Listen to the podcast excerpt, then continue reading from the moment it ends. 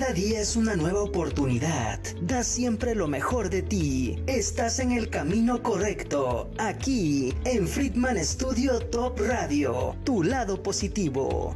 Es momento de iniciar este espacio. Vibrando. Bonito. Con Claudia Ponce. Iniciamos.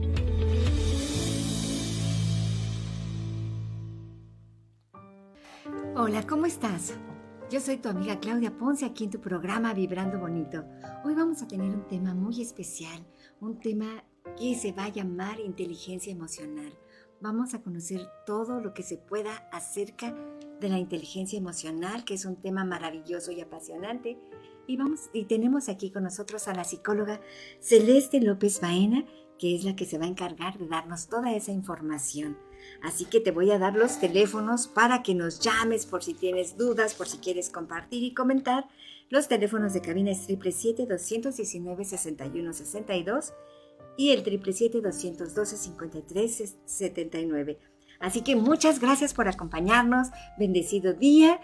Y vamos a comenzar dando gracias también a todos los cumpleañeros del mes de noviembre. Muchísimas gracias. Gracias a la presidenta a, Dalila, Dalila que cumplió años apenas, apenas esta semana. Muchísimas felicidades. Gracias también a todo, al licenciado Tostado del Colegio Hamilton y a Jonan y a Ana Karen, a todos los cumpleañeros, muchísimas felicidades. Si quieres que saludemos a alguien, con todo gusto también, llámanos y con todo gusto saludamos a quien tú quieras. Y compartimos las redes sociales, es Friedman Studio Top Radio, y nos puedes ver también por el canal de YouTube, Spotify y podcast. Así que comenzamos con Vibrando Bonito y también vamos a, vamos a mencionar unos anuncios. Y saludos, saludos a Juan Meléndez, a Gaby Arce, a Monse, a Andy Tepe, Martita Sánchez, Ángeles Moreno y a todos los, a todos los que nos ven, muchísimas, muchísimas gracias. Y también te vamos a invitar a que te sumes al grupo Catleya Gracias por compartir información tan valiosa. Hoy nuestro programa, al ratito va a estar la licenciada Marisol con un tema muy, muy importante acerca del cuidado de los perros, de las mascotas, la importancia que tiene cuidar a los, a los animalitos.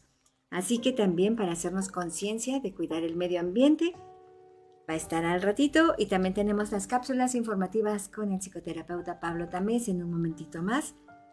Y te recomendamos también a la psico orientadora conductual Gabriela Arcecuen al 777-514-6918. Y también si quieres tener un balance de cuerpo, mente y alma, llama al 777-224-2140 con el psicoterapeuta Pablo Tamés. Y muchísimas felicidades a todos nuestros amigos que nos han mandado muchos saludos. Y gracias al director David Friedman Literas, muchas gracias por todo. También inscríbete a las clases de canto con el profesor David Friedman. Saca ese talento que llevas dentro. Y también muchísimas gracias a nuestro productor Claudio Muñoz. Muchas gracias porque eres muy profesional y un gran ser humano. Y bueno, pues vamos a empezar con, nuestros, con nuestro tema. Mm, perdón, vamos a empezar con nuestro programa y nos vamos a la cápsula con el psicoterapeuta Pablo Tamés que nos tiene una información. Adelante, vamos. Soy Pablo Tamés, terapeuta emocional, y en esta ocasión vamos a hablar del par biomagnético médico. ¿Qué es el par biomagnético médico?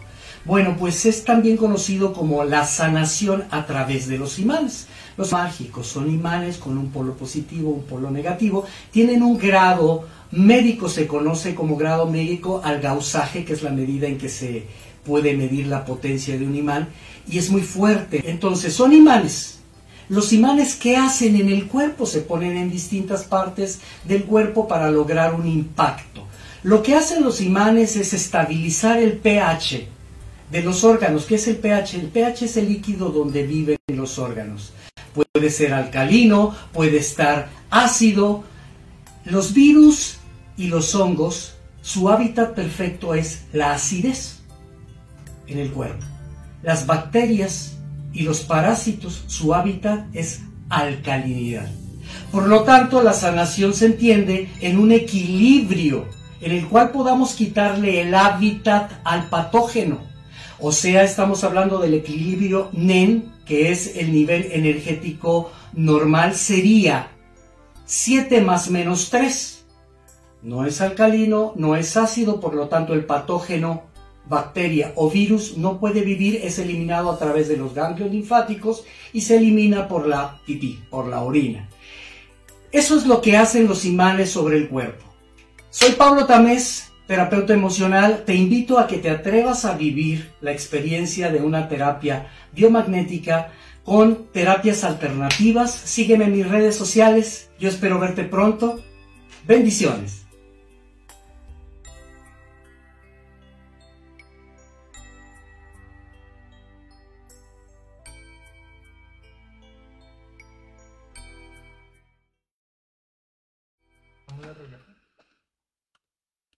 Estamos de regreso. Muchísimas gracias al psicoterapeuta Pablo Tamés, al 777-224-2140.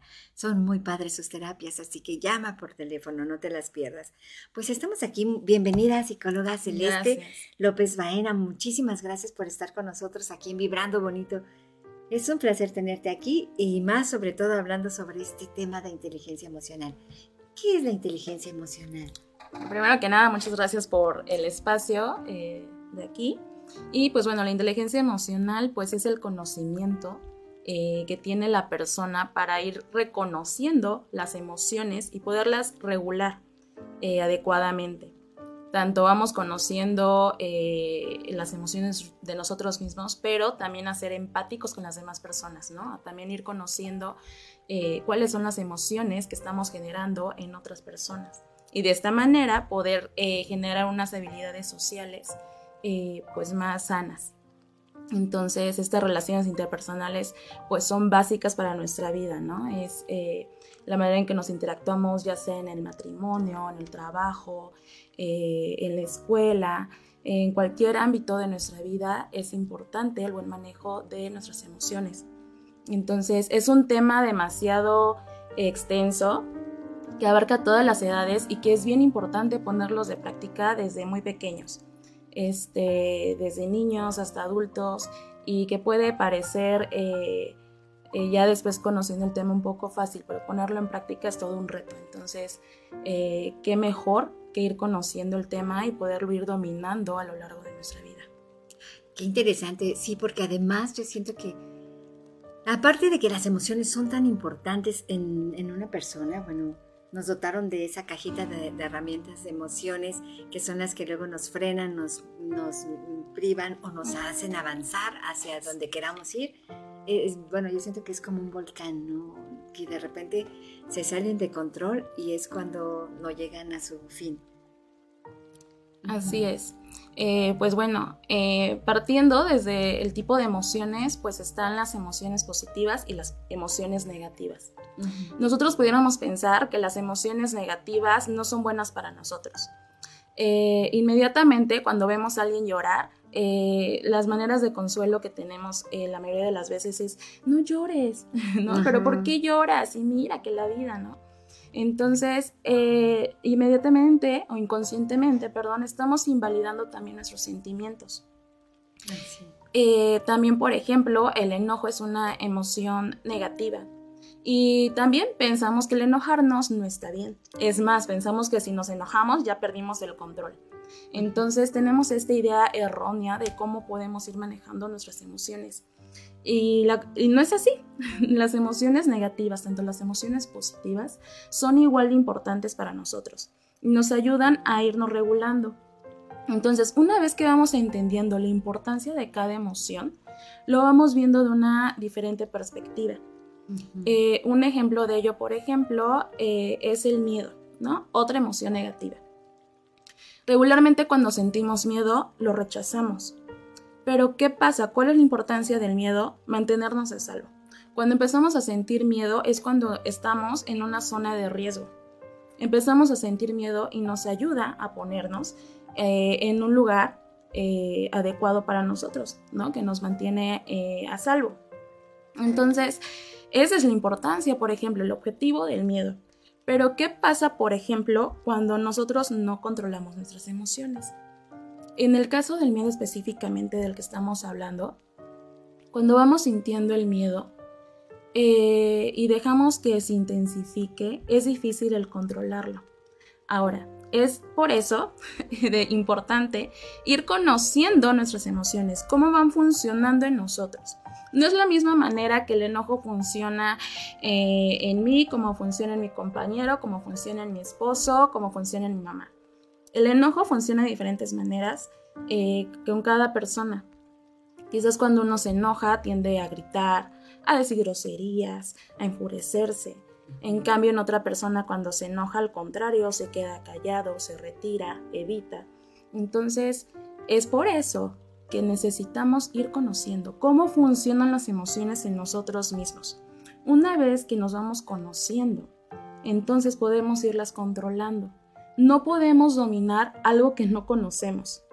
Entonces, tenemos que tener este autoconocimiento.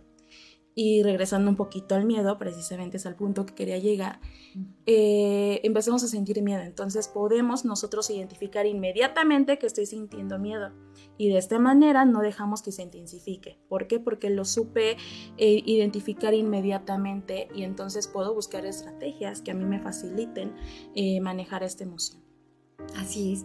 No, y qué interesante, ¿no? Como tú decías, aparte de conocer ese tipo de, miedo y de conocer las situaciones, ¿no? Identificar qué emoción es la que está moviéndonos y qué emoción es la, cómo podemos controlarla con las estrategias que dices. Así es. Y así como el miedo puede ejemplificar, otra, ejemplificar perdón, otras emociones más, también del enojo, estas ideas erróneas que vamos teniendo. Eh, del enojo regularmente hasta en los emoticones, cuando eh, queremos expresar un enojo ponemos una cara roja o ponemos una cara diciendo este, groserías. Esa es como la manera errónea que tenemos al enojo. Cuando el enojo pues, es algo importante para nosotros. ¿Qué nos ayuda el enojo? Pues a poner límites. ¿Qué pasaría de nosotros si no nos enojáramos? Pues todos pasaría sobre nosotros. No pudiéramos decidir qué nos gusta, qué sí nos gusta, qué toleramos, qué no toleramos. Entonces el enojo es importante para nosotros, nos ayuda a, poner límites, pero haciéndolo de manera adecuada. ¿Qué sucede cuando me estoy enojando? Bueno, comunico al otro esa molestia que estoy sintiendo, como de una manera, eh, con una comunicación asertiva, ¿no? Que es otro tema también bien importante, pero poniendo en práctica esta comunicación asertiva, entonces podemos ahí dominar el enojo.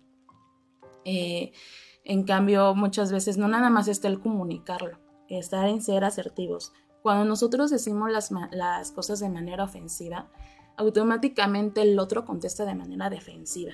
Entonces ahí ya es un caos y se pierde el objetivo eh, que tiene el, el, autocontrol de nuestras emociones. Entonces es importante esta comunicación asertiva y poder llegar a un acuerdo entre la otra persona y tú. Así es.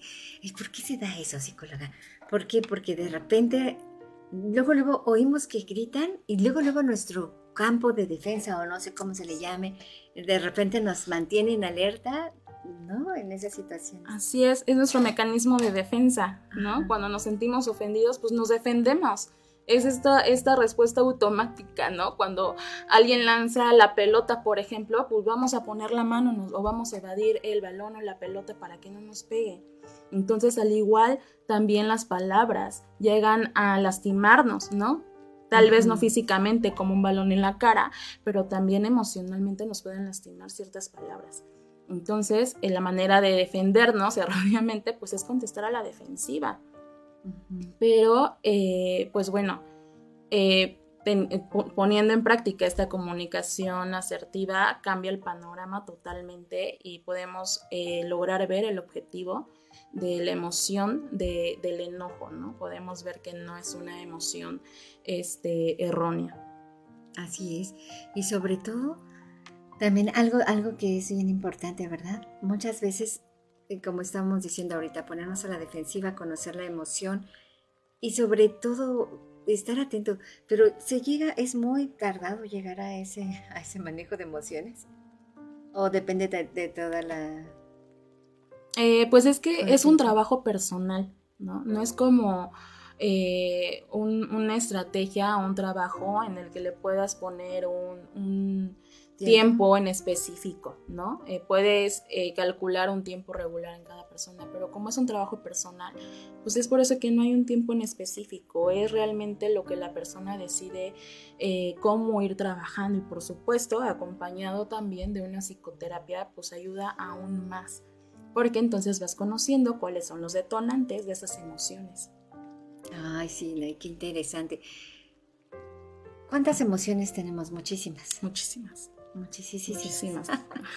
sí. Conocemos las básicas, pero pues hay muchas más. Muchas más. No, qué interesante está todo esto. Así que llámanos si quieres comentar, saber algo, preguntar.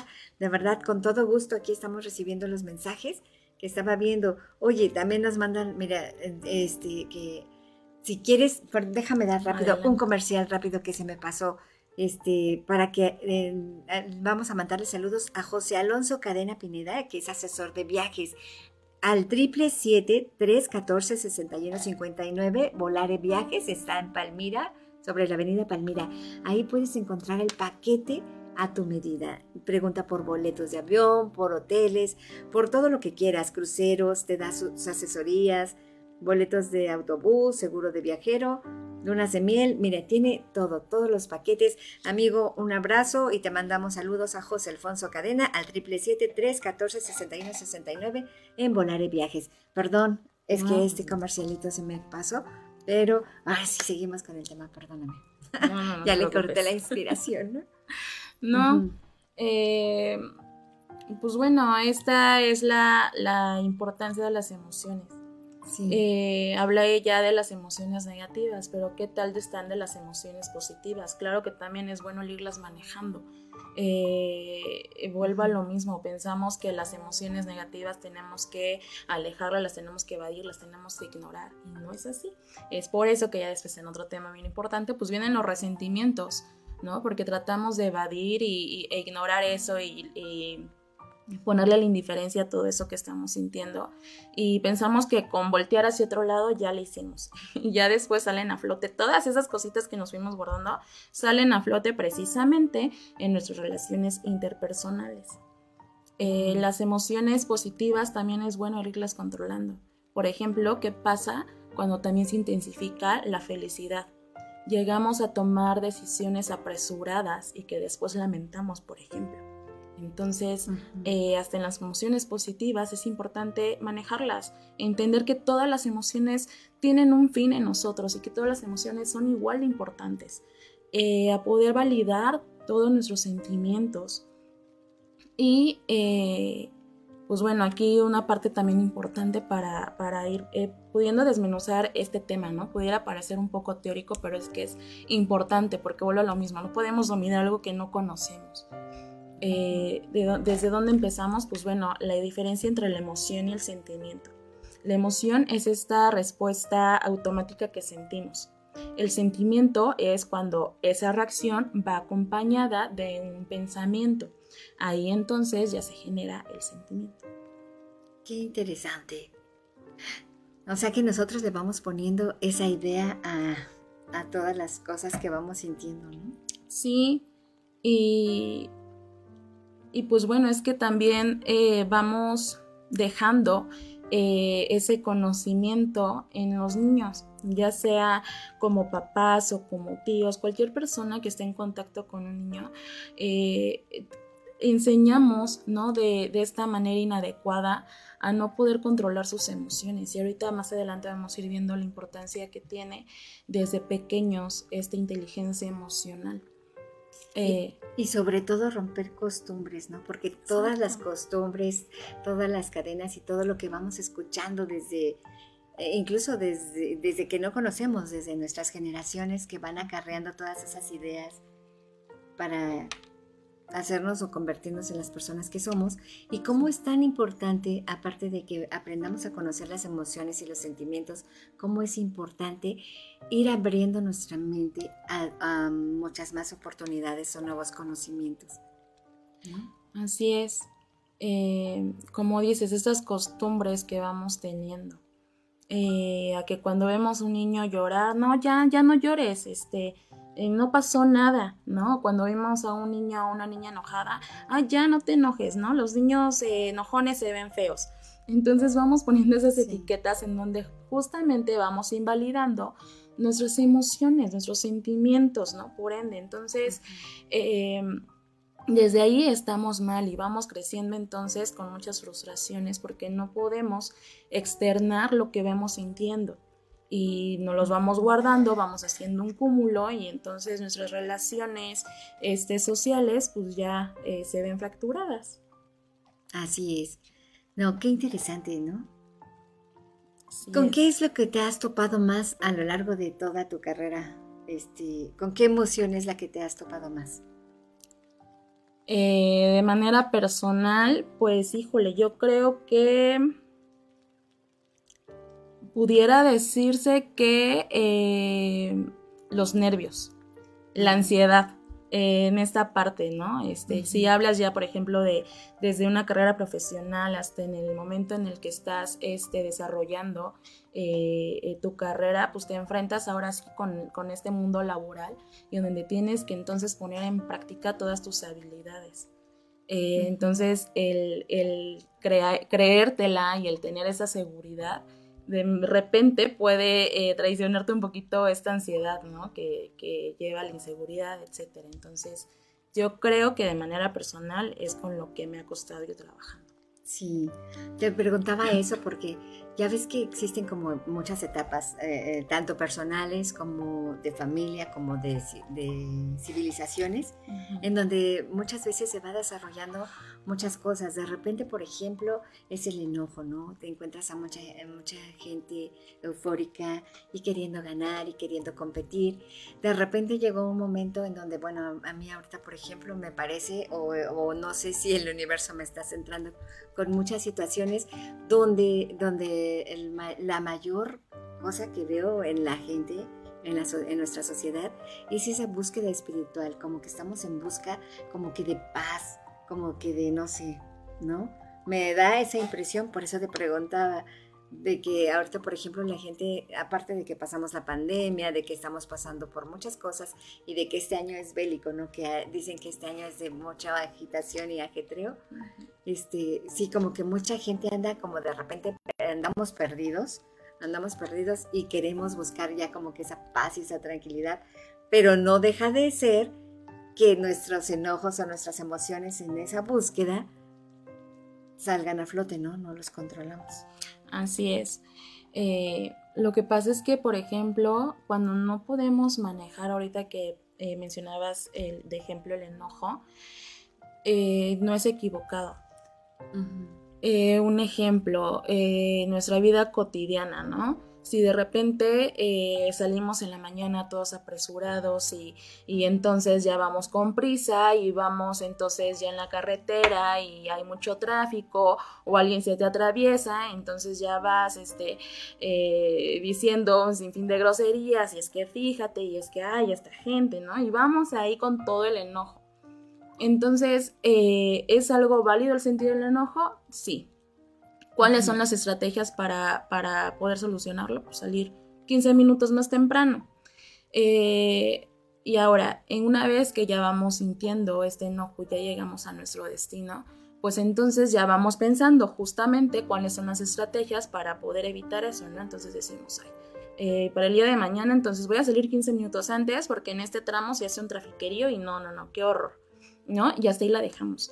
Pero muchas veces no aprendemos a hacerlo de esta manera y entonces dejamos que nos estropee todo el día, ¿no? Y entonces ya estamos enojados y entonces no encuentro mi papel o no encuentro tal cosa y es que se me junta con otra cosa y llegamos a la tarde y volvemos a salir al tráfico, ¿no? Y, vamos dejando que se nos acumule y se nos intensifique estas emociones. Entonces ahí puede entrar esta paz en la que las personas buscan. ¿Por qué? Porque desde un principio no hacen un buen manejo en el control de sus emociones. Entonces, para encontrar esta paz y esta espiritualidad que puede ir de la mano, eh, pues es eh, el pensar asertivamente y decir, es que yo no puedo dejar que este, la, este, esta parte ¿no? de mi vida en la mañana me estropee todo el, día. Entonces, eh, desde ahí podemos entonces entrar este, en paz, ¿no? Si eh, te puedes ir un poquito más en lo espiritual, pues entonces también hay algo de, reflexión, ¿no? Estaría bien, de meditación y,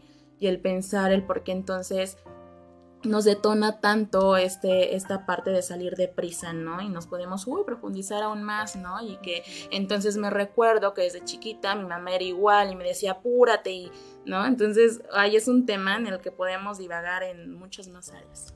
Sí, porque sí podemos ir eh, imitando a, a, alguien en ese sentido, ¿no? Y ahorita te iba a preguntar, ¿cuenta mucho la disciplina para también el control de emociones? ¿O o sea, o qué otra cosa, por ejemplo, las costumbres que van llevándonos a ciertas cosas, pero la disciplina tiene que ver en algo, ahorita que mencionabas lo de las meditaciones. Sí, tiene que ver, por supuesto, la disciplina. en la disciplina entra el control cognitivo. ¿A qué se refiere con esto? Pues enfocarnos en nuestros objetivos y eliminar todas las distracciones que podamos ir teniendo en nuestra vida. Entonces, una vez que tenemos este control cognitivo y nos enfocamos en las metas, eh, vamos logrando muchas más cosas. E incluso eh, poniendo en práctica la inteligencia emocional, eh, decía, por ejemplo, Daniel Goleman que nos ayuda a ser exitosos en la vida. ponía de ejemplo que cuando llegamos a la frustración, cuando algo, algún contratiempo se nos presenta, eh, muchas veces cuando no tenemos este manejo adecuado eh, de las emociones, tendemos como a, decir, no, pues ya no, ¿no? Te frustras y dejas ahí este eh, tal objetivo que, vas teniendo en tu vida. Sin embargo, una vez que vas teniendo este, esta inteligencia emocional, también te ayuda a, con el autocontrol. Y en el autocontrol entra esta motivación, en donde, ok, no me salió la primera, pero vuelvo a intentarlo. Puedo estar enfadado, eh, puedo estar triste, pero no pierdo mi objetivo. Entonces vuelvo a intentarlo.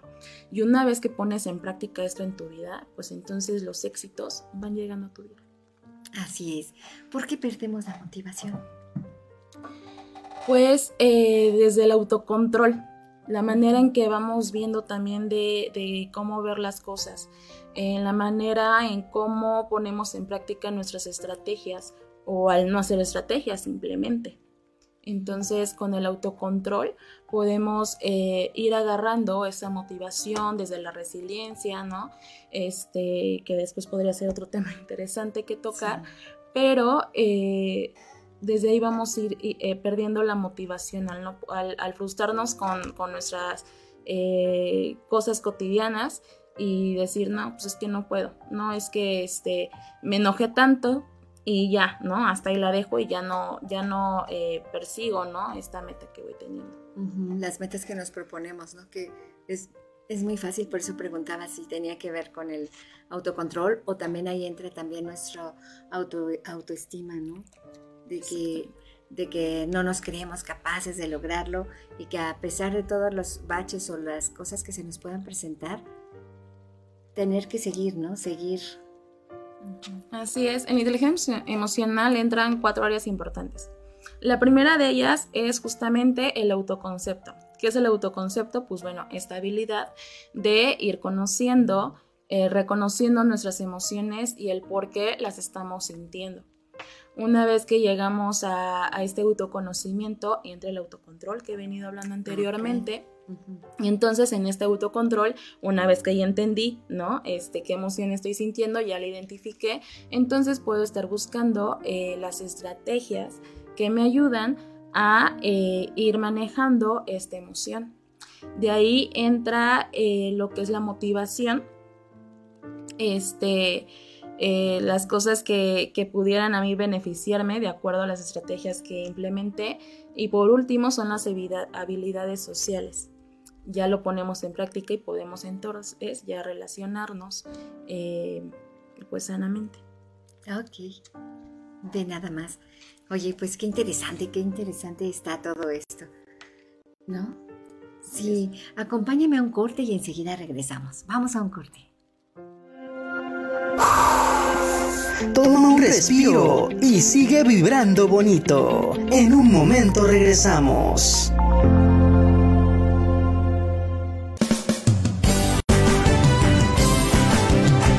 Friedman Studio, Academia de Canto Contemporáneo, Interpretación y Desarrollo Humano. ¡Lánzate ya! En Friedman Studio, tus sueños pueden convertirse en realidad si los deseas tanto como para ir tras ellos. No importa tu edad, rescata tu talento y brilla. En Friedman Studio nos especializamos en preparar y entrenar a verdaderos cantantes e intérpretes solistas desde nivel inicial hasta nivel profesional. Impartimos clases de lunes a sábado en sesiones personalizadas o abiertas en modo presencial o en línea, completamente en vivo. Friedman Studio apoya tu talento. Nuestros precios se adaptan a tu bolsillo de acuerdo a la modalidad y número de clases mensuales que tú elijas. Agenda tu clase muestra sin costo y conócenos. Nuestra metodología, entrenamiento y técnica vocal interpretativa se enfoca y adapta a todos los niveles y géneros musicales.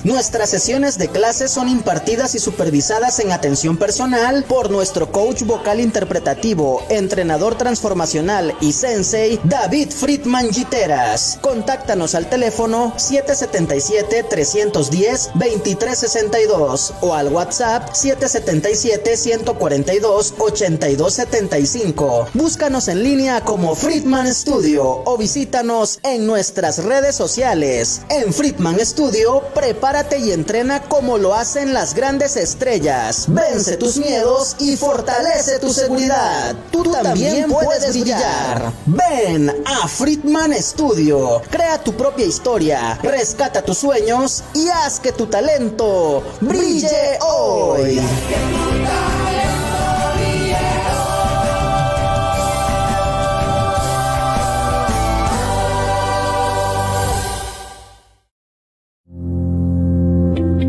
Acompáñanos para que todos juntos sigamos vibrando bonito. Continuamos.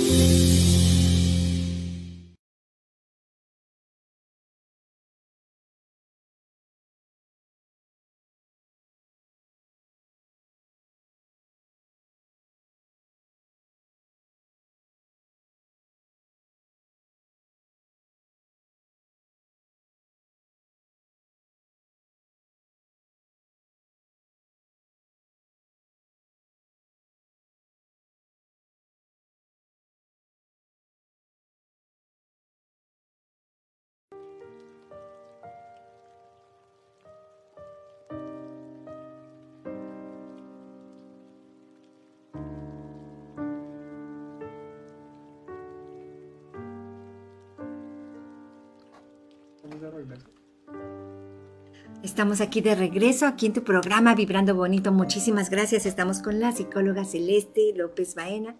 Muchísimas gracias por estar con, con nosotros compartiéndonos este tema tan interesante de la inteligencia emocional. Déjame antes de continuar decir unos saludos. Muchísimas gracias. Martita Sánchez dice excelente programa y un fuerte abrazo. Soledad Maldonado, buenos días. Marisol Romero, un fuerte abrazo. Y José Iván Fernández también un fuerte abrazo. Claudia y saludos a todos en el estudio. Ay, muchísimas gracias. Te mandamos un fuerte abrazo, amigo, también. Andy TP dice saludos a Claudia Ponce y también dice que buenos días a todos, a Claudia Ponce y a sus excelentes invitados. Dice Andy TP. Friedman Studio Top Radio dice bienvenida a Vibrando Bonito con Claudia Ponce y su interesante invitada. Muchas gracias a todos porque están compartiendo con nosotros. Creo que no me falta ninguno, ¿verdad, productor? Este, pues vamos, seguimos aquí con la psicóloga Celeste hablándonos sobre este tema. Decías hace un ratito, decías hace un momentito, pues que todo empieza desde, desde pequeños, ¿no? Desde la infancia, se podría decir, o antes de la infancia. No, eh, se podría decir que desde antes de la infancia, desde el momento en el que nacemos y no podemos, obviamente ni tenemos idea de nuestro llanto, ¿no? O el por qué nuestro llanto. ¿Cuál es la función? Pues entonces el poder calmar eh, al bebé, ¿no? Poderle dar esa calma, poderlo cargar, abrazar y entonces estabilizar esa emoción que va teniendo el bebé. Desde ahí ponemos en práctica este, eh, eh, el autocontrol, ¿no? De, la emoción. después, por ejemplo, ya si nos vamos un poquito más adelantados a la edad de, de los 5 o 7 años, en donde más nos enfrentamos un poquito es en la escuela, por ejemplo. Eh, Cuando el niño se enfrenta a que perdió su lápiz o que alguien comió su lunch, eh, cualquier una situación desagradable para el niño.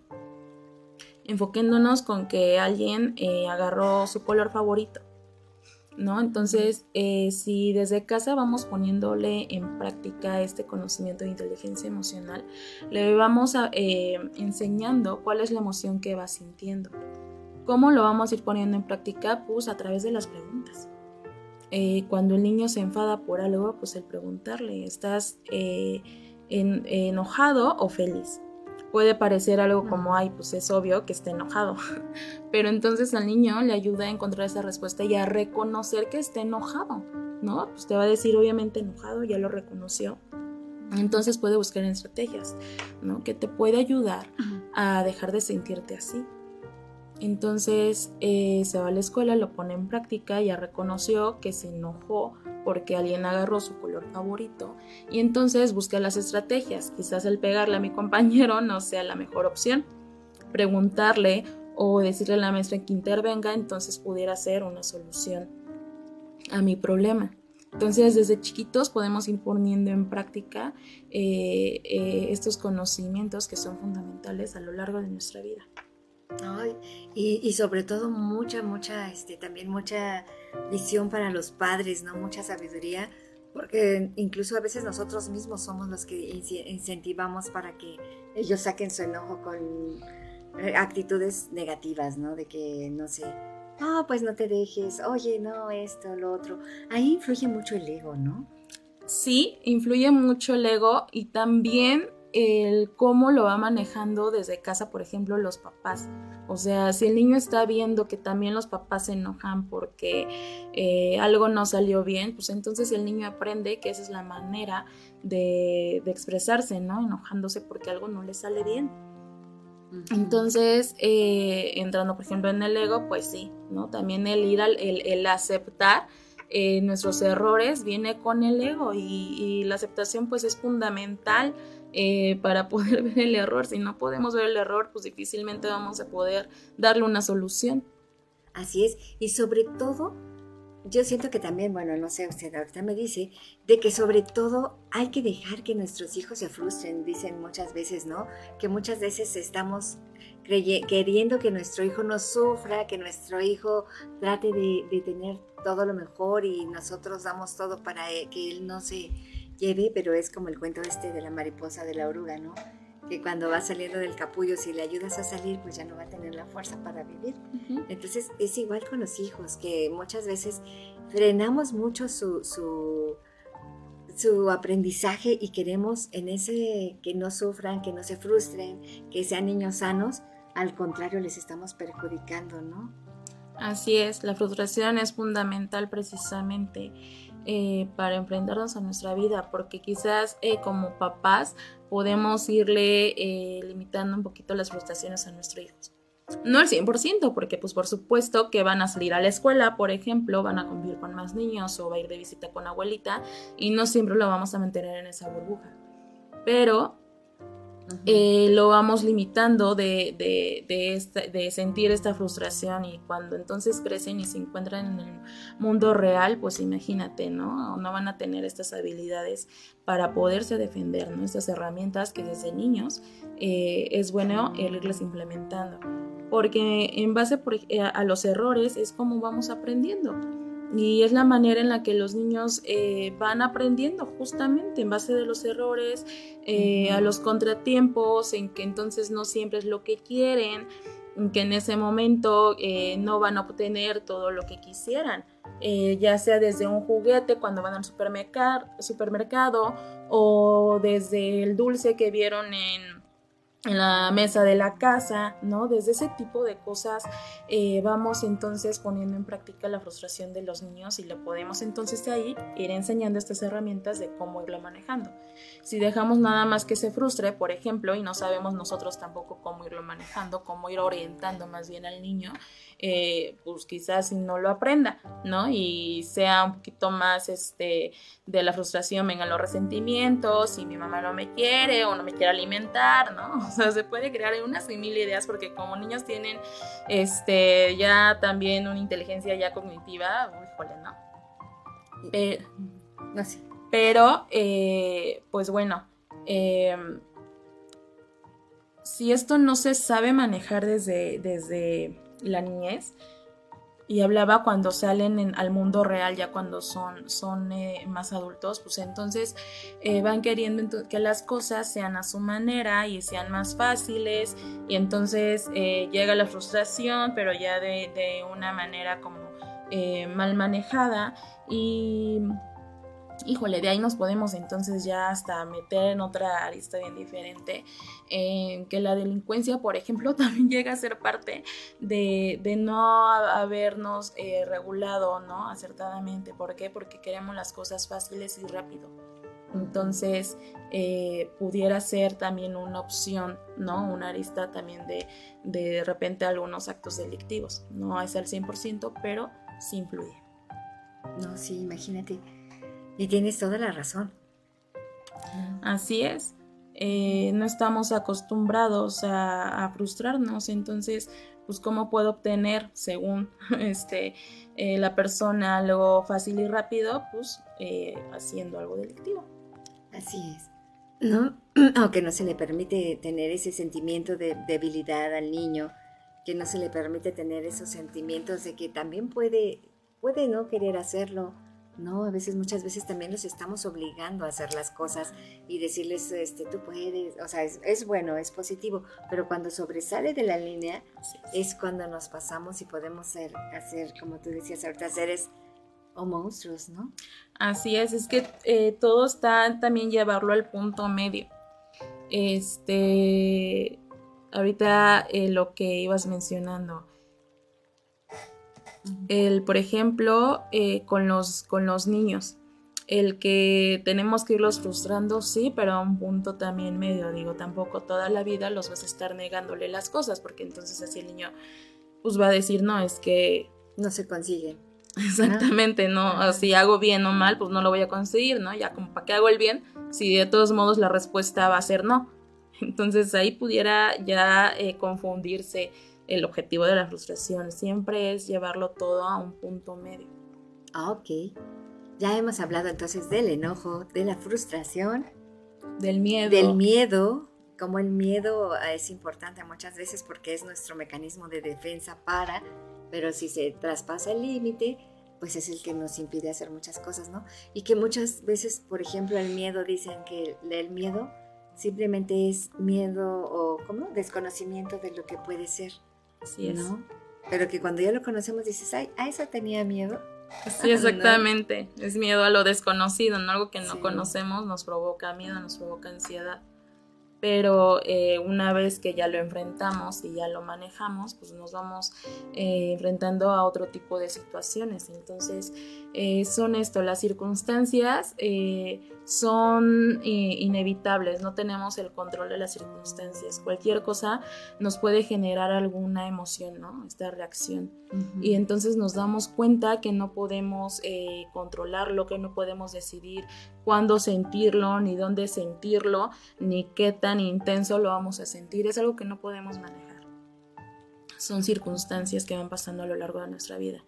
Sin embargo, cuando entonces aprendemos eh, a aceptar y a reconocer nuestras emociones, eh, vamos cambiándole eh, ese fin, ¿no? esos objetivos a, nuestra vida. perdón. Sí. Estoy como conectando mis ideas, pero eh, llega, ¿no? las circunstancias no las podemos controlar, pero lo que sí podemos controlar entonces es cómo vamos a expresar esta emoción. Eso sí está en nuestras manos. Entonces ya reconocemos nuestra emoción y vemos cómo la vamos a controlar y cuáles son estas estrategias que van a servir para nosotros. Es por eso que es necesario el autoconocimiento, porque las estrategias que a mí me puedan funcionar no significa que funcionen en el otro. Así es. Y sobre todo que nos dejamos llevar muchas veces por las costumbres que decíamos o por la herencia familiar que tenemos de antes, ¿no? De mucho antes. Y, también lo interesante es eso, cuando empieza uno a abrir la mente, cuando empieza uno a abrirse a estas posibilidades, a estos conocimientos, y cuando empieza a ver que no necesariamente este, necesitamos mm, de, tener siempre la razón o de ganar o de todo, que cuando, cuando todas las circunstancias pasan por algo o porque tienen que pasar, es cuando se hace como más liviano todo, ¿verdad? Así es. Eh, todo se va haciendo eh, más liviano, ¿no? Como, como vas diciendo. Eh, otro punto, por ejemplo, que se me estaba escapando justamente entrando un poquito más al tema de, de los niños de la infancia, es un método que han implementado, por ejemplo, en algunas escuelas todavía, y es el método del semáforo. ¿En qué consiste este método? Cuando está el rojo, el amarillo y el verde. Nos encontramos en el rojo, que es cuando estamos sintiendo esa emoción desagradable. Entonces eh, vamos entendiendo el por qué nos estamos sintiendo así. El amarillo nos, ayuda a, buscar esas estrategias de las que hemos venido hablando y el verde a elegir la mejor y ponerla en práctica. Entonces, eh, e, e, este método pues eh, sintetiza todo lo que estoy diciendo en un solo paso. ¿no? Entonces, si lo podemos como poner en práctica de acuerdo a este método eh, eh, del semáforo, pues entonces es más fácil para nosotros ir, ir aprendiendo y poner en práctica eh, diariamente la inteligencia emocional. Qué padre. Oye, qué bonito. Entonces, en muchas escuelas ya tienen ese método del semáforo. empieza a implementarse en, en, algunas escuelas este método. Ay, qué interesante. ¿Hasta a qué edad, por ejemplo, podemos empezar a educar al niño? ¿Desde que está en el vientre? ¿Desde que...? Eh, desde recién nacido, desde recién nacido, eh, cuando entonces empezamos a identificar eh, el llanto del bebé, cuando le ponen inyección y algo le está doliendo, o cuando simplemente eh, va teniendo hambre, o cuando eh, siente inseguridad y necesita los brazos de la mamá. O sea, al principio de que nacemos el llanto es nuestra primer vía de comunicación. Entonces, desde ahí podemos ir apoyando a nuestro hijo de recién nacido a irse regulando. A irle dando eh, de cierta manera em, lo que va necesitando. Entonces, si, si, están queriendo los brazos de la mamá porque se está sintiendo inseguro el bebé, pues bueno, entonces eh, contener ¿no? al bebé y, hacer que se em, regule esa emoción. No podemos pedirle, por ejemplo, más eh, de que, ay, déjalo llorar para que aprenda a calmarse por sí solo, pues esa edad todavía... para fortalecer pulmones, ¿no? Exactamente. A esa edad todavía no tenemos eh, esa función cognitiva de llegar a autorregularnos. Podemos regular la emoción por medio de los papás al cargarlo, pero como tal autorregulación del bebé, pues no la hay, simplemente porque para, para llegar a, ese proceso, pues también se necesitan eh, áreas cognitivas, ¿no? Y, y partes de nuestro cerebro que van haciendo la función del autocontrol, ¿no? Este, desde la parte prefrontal, perdón, este, algunas otras áreas del cerebro, pues el bebé todavía no las tiene desarrolladas al 100%, entonces es por eso que no podemos eh, pedirle a un bebé que se autorregule, pues eso no es posible. Pero vamos entonces regulando sus, eh, sus emociones este, eh, con esta contención que va necesitando y conforme va creciendo, pues las necesidades eh, del infante pues van siendo distintas y entonces ahí ya podemos ir implementando este, otras estrategias. Perfecto, perfecto. Entonces ya hablamos del enojo, ya hablamos de la frustración, del miedo, de la ansiedad. No hemos hablado mucho, pero tiene que ver con el enojo, ¿verdad? Sí, tiene que ver eh, con el enojo, la ansiedad también podemos, por ejemplo, poner en práctica con, la respiración, ¿no? Entonces, cuando estamos sintiendo esta, esta ansiedad, pues dar estos cinco respiros este, profundos y entonces ya que, que, podemos este, controlar esta presión arterial también que se da con la ansiedad por medio de la respiración, entonces ya podemos pensar un poquito más claro. Perfecto. Y esos son los negativos. Bueno, se puede decir negativos, pero realmente si son controlados está bien como tú decías. Es que son negativos, o sea, son emociones negativas, pero tendemos a, o sea, no es lo mismo negativo y positivo que bien o mal. Son términos diferentes y tendemos como a, darle la misma importancia o el mismo significado, perdón, lo negativo con lo mal. Y no es así. Lo negativo y algo malo son cosas distintas, ¿no? Y, entonces, eh, eh, tal cual, son emociones negativas, pero no son malas para nosotros, son, tienen un fin importante y entonces aprender a lidiar con eso. Sí, y que ahora también, ¿no? Que dicen que nada es bueno ni nada es malo, todo es cuestión de cómo lo miremos. Así es. O para dónde lo queramos enfocar nosotros. Así es. Sí. Sí, entonces, a ver, es el enojo, la ira, no, la ira no el enojo, este, la, tristeza. la tristeza, que puede llegar a ser depresión. Ah, ¿no?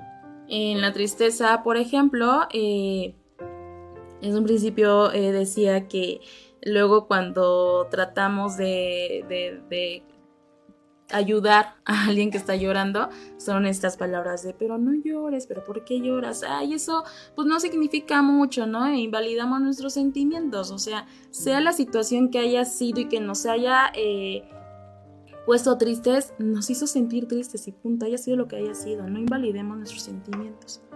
Entonces la tristeza eh, es buena para nosotros porque regularmente cuando empezamos a sentir la tristeza es cuando llegamos a este punto de análisis.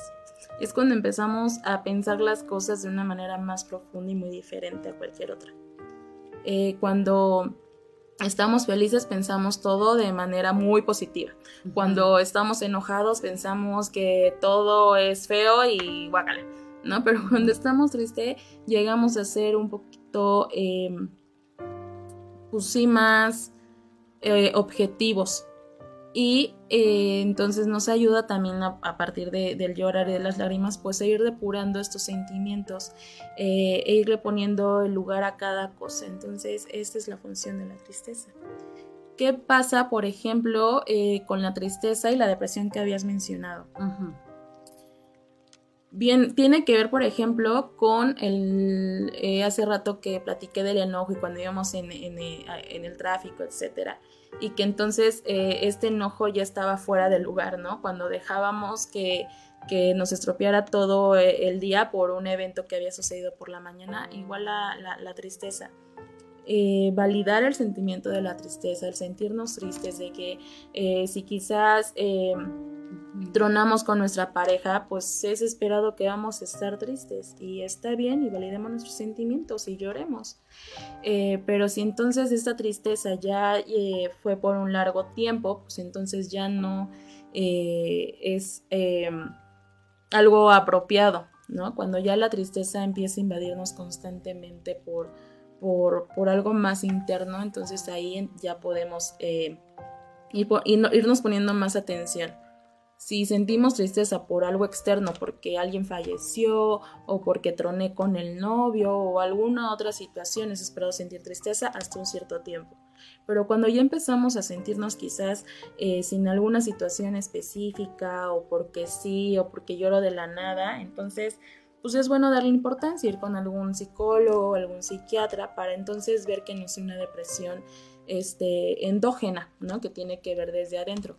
Hay depresiones que son exógenas, que tienen que ver con, algo de fuera y duran un cierto tiempo. ¿no? Pero ya cuando empezamos a detectar que la tristeza eh, va acaparando la mayor parte de nuestra vida, entonces poner atención a eso y, descartar, ¿no? Cualquier tema de depresión. Tendemos también a ya desgastar tanto este, esta palabra de depresión que ya nada más vemos a alguien llorar, a alguien triste y ya está depresivo, ¿no? O está deprimida.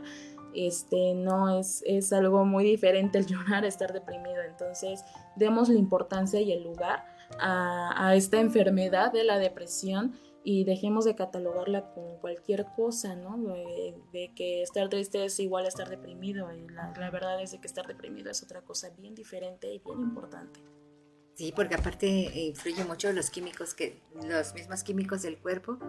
Y como tú dices, ¿no? Sí, la palabra depresión que hasta dicen que hasta ya la queremos, ya la integramos aparte de la familia, porque hasta de cariño, ¿no? Estoy depre, ¿no? Eh, para todo estamos depres, ¿no?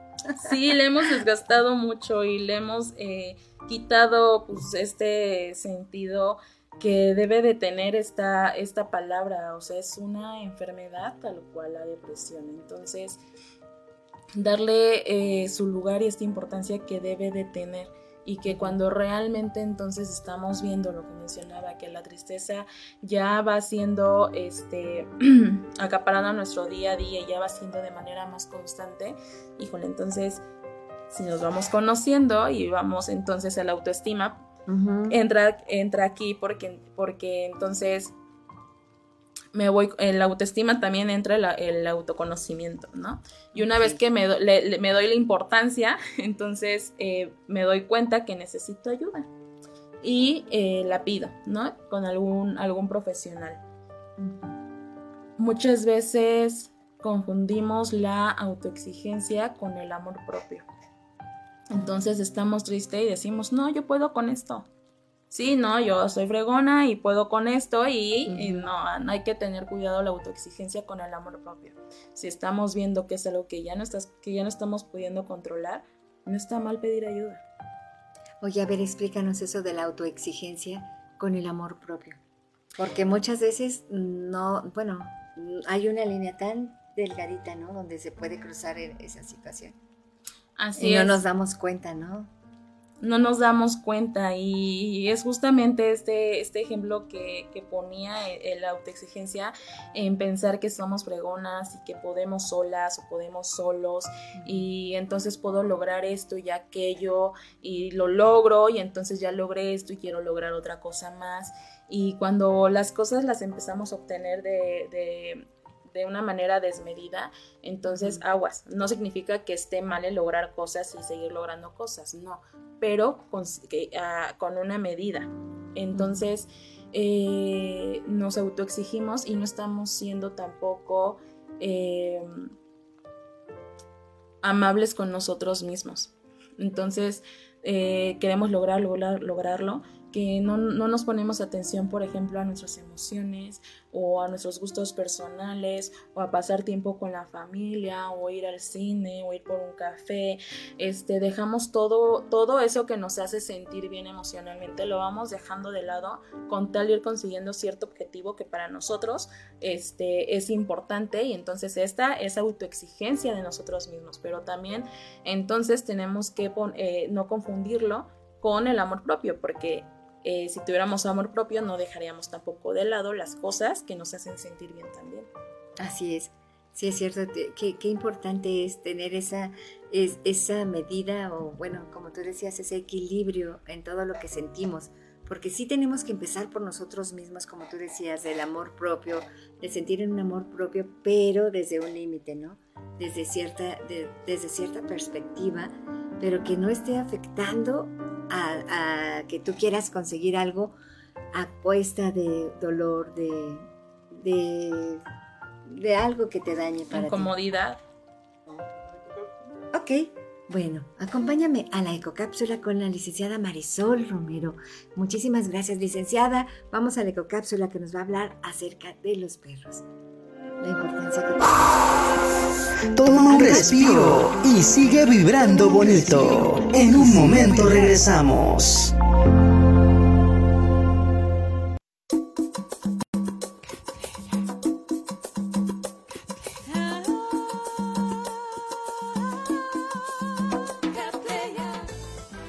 Hola amigos de Catleya. El día de hoy queremos dedicar este espacio para hablar de un tema que todos los días vemos en las calles donde transitamos. Me refiero a los perros callejeros o en situación de calle. México es el país con mayor población de perros en Latinoamérica y se estima que solo el 30% de ellos cuenta con un hogar. Otro 30% se encuentra en comunidades, ya sea de asociaciones civiles o perreras municipales, y el 40% restante se encuentra en vía pública. ¿Qué pasa con estos perritos? ¿Ellos también tienen derechos? Pues sí. Sí existen instrumentos legales que propician el respeto en general hacia la fauna. La instrumentación jurídica justo pretende regular la protección de los animales domésticos. Una de las más importantes normas ambientales es la destinada a la protección de la fauna, cuyo objeto es reconocer los principios de respeto, defensa y protección de los mismos, tales como ya se establece en los convenios y tratados internacionales. La propia Ley Estatal de Fauna y su reglamento tienen objetivos para garantizar su efectiva aplicación, que son fomentar el trato humanitario para los animales domésticos y silvestres, erradicar en todas sus formas el maltrato y los actos de crueldad para los animales y propiciar el respeto y consideración a la vida animal. También contribuir a la formación del individuo y a su superación personal, familiar y social al inculcarle actitudes responsables y humanitarias hacia los animales, fomentar y apoyar la creación y funcionamiento de sociedades protectoras de animales, y algo que no podemos dejar de mencionar es la facultad de sancionar, pues la autoridad competente puede imponer sanciones a quienes causen daño a un animal. ¿Qué trato merecen estos perritos callejeros? Genéricamente, a la fauna se le define como los seres orgánicos no humanos vivos, sensibles, que poseen movilidad propia y capacidad de respuesta a los estímulos del medio ambiente perteneciente a una especie doméstica o silvestre. Particularmente nos interesa centrarnos en los perritos callejeros. En el reglamento de la Ley de Fauna del Estado de Morelos encontramos la definición de animal abandonado, que son aquellos que habiendo estado bajo el cuidado y protección del ser humano, quedaron sin estos, e incluye que también son aquellos que deambulan libremente por la vía pública sin placa de identidad u otra forma de identificación, así como sus descendencias. Una de las causas de que los perros callejeros abunden es el abandono, y esta es una forma de maltrato. Y esta acción y omisión que propicia el ser humano ocasiona dolor y sufrimiento a estos seres, afectando su bienestar, poniendo en peligro su vida y afectando gravemente su salud. Estos actos pueden constituir un delito que se encuentra tipificado en el Código Penal para el Estado de Morelos. En su artículo 327 establece sanciones por delitos contra la integridad y dignidad de los animales domésticos, señalando al que cometa actos de maltrato o crueldad en contra de cualquier animal doméstico, se le impondrán de tres meses a cuatro años de prisión y multa de 50 a 500 veces de unidades de medida de actualización diaria vigente.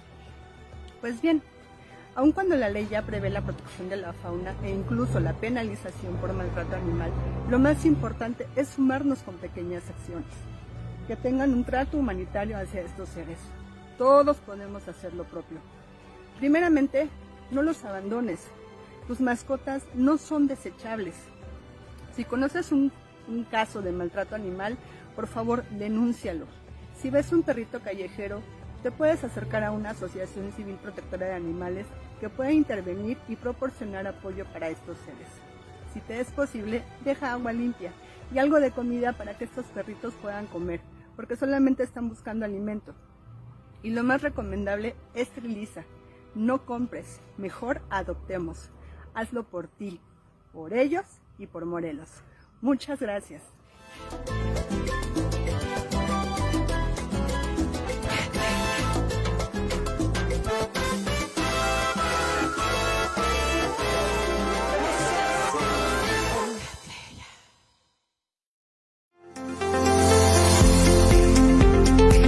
Nos hemos llenado de positividad y energía para continuar con nuestro día. Nos escuchamos en la próxima emisión de Vibra. Muchísimas gracias, licenciada Marisol Romero. Que de verdad, qué cápsula tan, tan interesante. Todos, como dice usted, los derechos de los, de los animales de la calle, ¿no? Que cómo es responsabilidad de todos el cuidarlo y cómo ellos tienen también derecho Ah, y, todos los consejos que nos dio ahorita, ojalá que por favor todos los sigamos, que todos sigamos esos para cuidar a los perritos de la calle, esos abandonos y hacer conciencia en nosotros mismos, ¿no? Que si tenemos una mascota, hay que tener esa responsabilidad, ese cuidado de amarlos, quererlos. Son parte de, de nosotros, ¿no? Pues seguimos aquí con la licenciada Celeste López Baena y vamos a continuar con nuestro tema y también vamos a darle las gracias a la síndico Verónica Tenco que nos está invitando para la, este, nos, está, nos está invitando a la conferencia de trata de personas. Urgente mirar y atender Cuernavaca comprometido. Es sobre estas, esta, esta plática va a estar muy padre, va a ser dada por Carla Jacinto, Fundación de Regreso a Casa, y Carla de la Cuesta, Fundación de Alas Abiertas. Son dos fundaciones que se unen para dar esta plática en el Hotel Papagayo para que asistas. Y es muy importante también hacer conciencia y del de, cuidarnos, ¿no? Ahorita que hay, hay, muchas situaciones donde mucha gente desaparecida. Así es. Bueno, pues continuamos con nuestro tema de inteligencia emocional. Si tienes alguna duda, alguna cosa que quieras compartir con nosotros, pues estamos aquí a tus órdenes para que este, pues para que cualquier cosa que quieras, aquí estamos con la psicóloga Celeste. Adelante, psicóloga. Seguimos con nuestro tema de inteligencia emocional, que yo de repente le cambio las palabras, las preguntas, ¿verdad? Me voy a otro tema. No, eh, es que todo está relacionado. Eh, y lo dije desde un principio, es un tema tan básico que eh, podemos profundizar en muchas más vertientes. O sea, es la, la, parte fundamental y con la que vamos viviendo nuestro día a día. Eh, considero que es un tema que, me hace falta como abundar más. Mencionaba que es la capacidad de conocerse a uno mismo, este, pero también el poder ir conociendo al otro. Eh, hablo de la empatía. Eh, una vez que entonces ya tengo este mayor manejo de, identificar la, la, emoción, lo puedo entonces también empezar a identificar en el otro entonces puedo comprender eh, cuando está sintiendo X emoción, ¿no? Ya identifique que esta persona está sintiendo el enojo y puedo empatizar con esta persona y me ayude entonces ahí a poner en práctica estas habilidades este, sociales también. Ahorita que hablaba de la empatía, ¿ahí entra mucho lo de la ley del espejo? ¿O ahí no tiene nada que ver? Sí, eh, sí tiene que ver.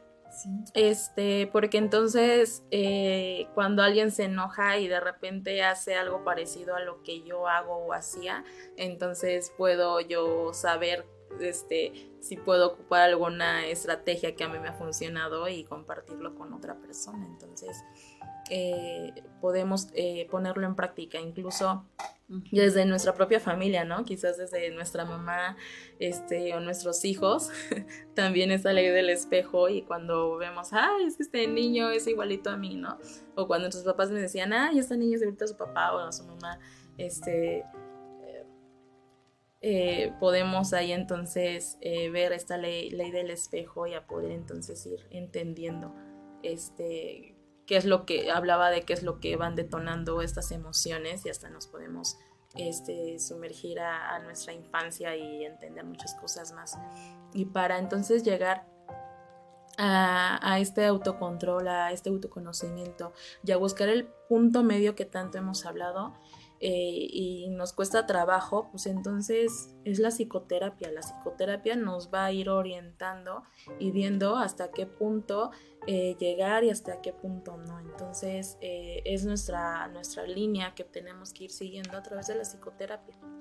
Sí, qué interesante. Mira, vamos a mandar rápido unos saludos a Kena Burguet que nos está viendo. Muchas gracias, amiga. Gracias a todos, Martita Sánchez y a todos los que nos están viendo. Gracias. Sí, qué interesante está todo esto, ¿no? Porque es bien difícil ponerse en los zapatos del otro.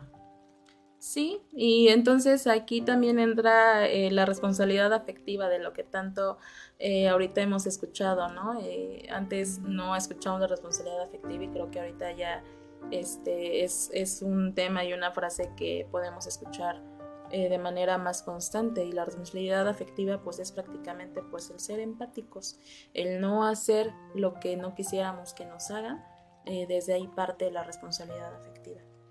Ay, qué interesante. sí, qué buena onda. Sí. Entonces, eh, pues bueno,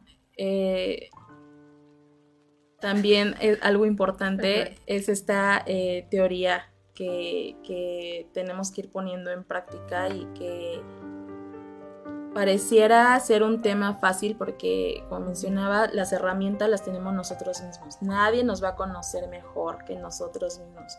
Este, si queremos eh, tener eh, esta inteligencia emocional, todo lo tenemos nosotros. Si quisiéramos ocupar, por ejemplo, este, alguna este, eh, inteligencia como algo más este, intelectual, pues bueno, lo podemos encontrar en libros, en artículos, en algún maestro, ¿no? Ahí podemos entonces tener otro tipo de aprendizaje académico. Pero la inteligencia emocional tenemos nosotros las herramientas, nosotros mismos eh, nos las vamos a brindar. Entonces pareciera eh, un poquito más fácil, pero no es así. El ponerlo en práctica es todo un reto. Y algo que menciono con mis pacientes cuando estamos trabajando este tema es que les digo, entonces ya tienes la teoría, eh, ya sabes cómo, cómo irlo gestionando, pero pues ahora es importante ponerlo en práctica porque eh, de nada sirve saber cuál es el alimento más saludable y, las verduras y las frutas si no te las vas a comer. Entonces tiene que ver también con ese tema emocional. Ya, ya sabes eh, qué ir haciendo, ponlo en práctica. Así es. Ahí, psicóloga, ahí entra como una, una especie de vacío del ser humano porque, por ejemplo, nos vamos llenando de información, de información y que conocemos aquí, leemos acá, vamos a cursos y vamos a todos lados, pero nunca se pone en práctica. Es, parece como si nada más estuviéramos llenando ese costal de información sin ningún objetivo, ¿no? Pensando que nada más con ir vamos a cambiar. ¿Qué, entra ahí? ¿Como una, algo de eh, vacío? El, el, vacío y tiene que ver con estar eh, eh, procrastinar. Mm. Este el, que se nos parece interesante X tema al que hayas acudido, ¿no? Ya sea en algún taller, en algún libro o en alguna conferencia, pero no lo ponemos en práctica después porque al principio, ah, salimos bien emocionados y sí, ya sé cómo hacerlo, pero entonces ya no le damos pie a eso y entonces lo vamos dejando de lado, entonces este sigo mi camino y ya me encontré con algo interesante y lo vuelvo a tomar, pero ya no retomé lo anterior, entonces es un trabajo personal, lo que he mencionado desde, desde el comienzo del programa. Esto es un trabajo personal y vamos a avanzar que tanto vamos queriendo. Así es. Sí, se dice que nacemos con esa cajita de herramientas y que es otra vez, eh, que ya tenemos todo dentro, ¿no? Y que nada más vamos a ir redescubriendo todo lo que tenemos en el interior, como decíamos hace ratito, de inteligencia, ¿no? De inteligencia de que viene de adentro. Así es. Regresar adentro. Exactamente, todo es este interno y al ser interno y poderlo externar, pues entonces los resultados los vamos a ver este, eh, a, nuestro alrededor. Este, es fundamental, siempre lo había dicho, para cualquier tipo de relaciones desde nuestro matrimonio, desde nuestro campo laboral, este, con nuestros hijos, ¿no? Quien tenga hijos, es que es en cualquier ámbito, desde nuestra escuela, ¿no? O sea, que abarca todas las edades.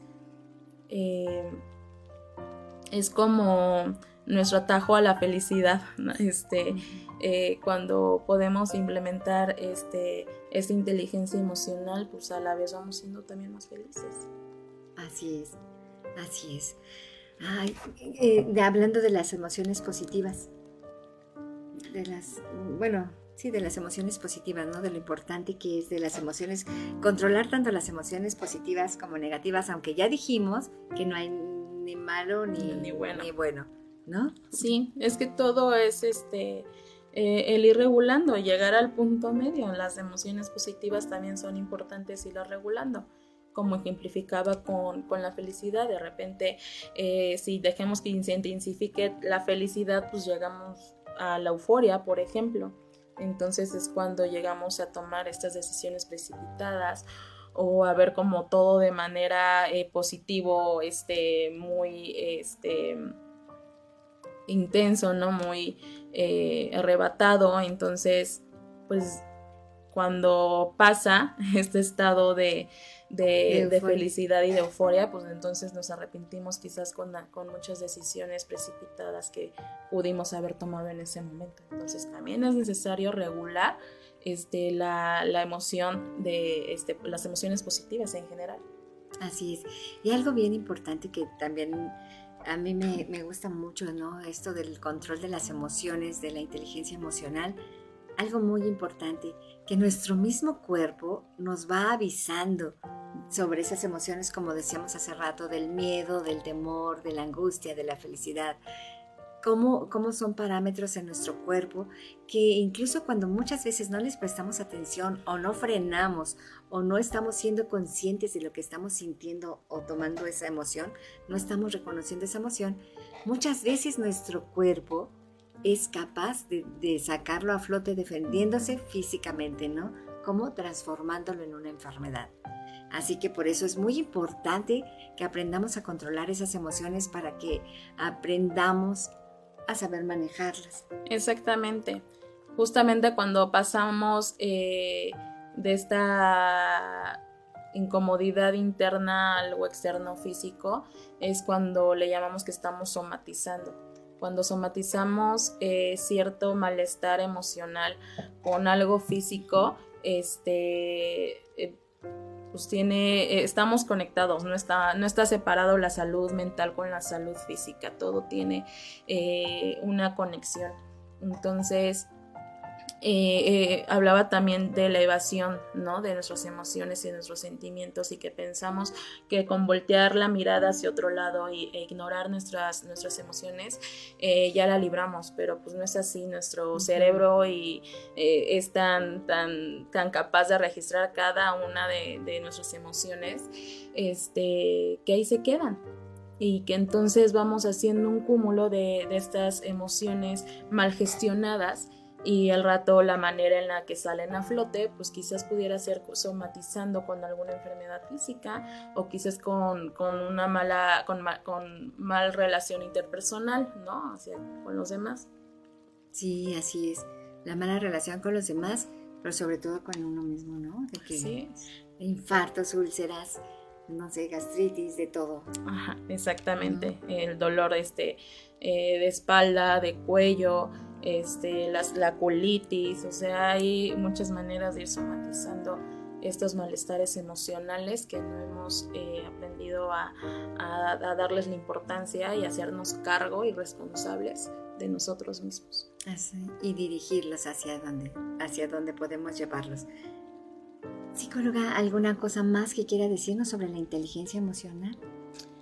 Pues eh, yo creo que de manera general abordamos eh, eh, la mayor parte de la información. Es un tema que ya mencioné que vamos poniendo en práctica el resto de nuestra vida.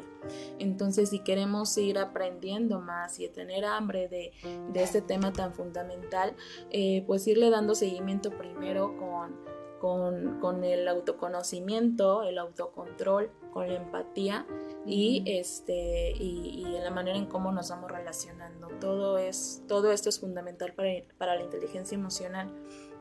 Si queremos aún más este, eh, tener una mejoría personal, pues la psicoterapia es fundamental este, para poderlo llevar a cabo.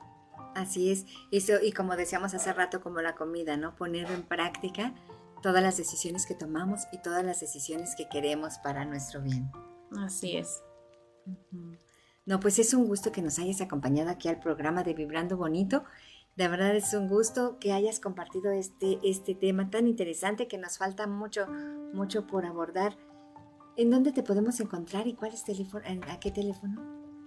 Eh, pues bueno, eh, mi teléfono es 777-224-5511 si quisieran este, para poder agendar eh, algún seguimiento de, psicoterapia y pues bueno, actualmente me encuentro trabajando en el Centro de Desarrollo Humano y Atención Psicológica. Estamos ubicados en Chipitlán y precisamente como estamos trabajando de mano de, de, la parroquia, este, nuestros costos son accesibles. Entonces yo creo que ya no hay pretexto para dejar de lado también nuestra salud mental y eh, poder acudir. Así es.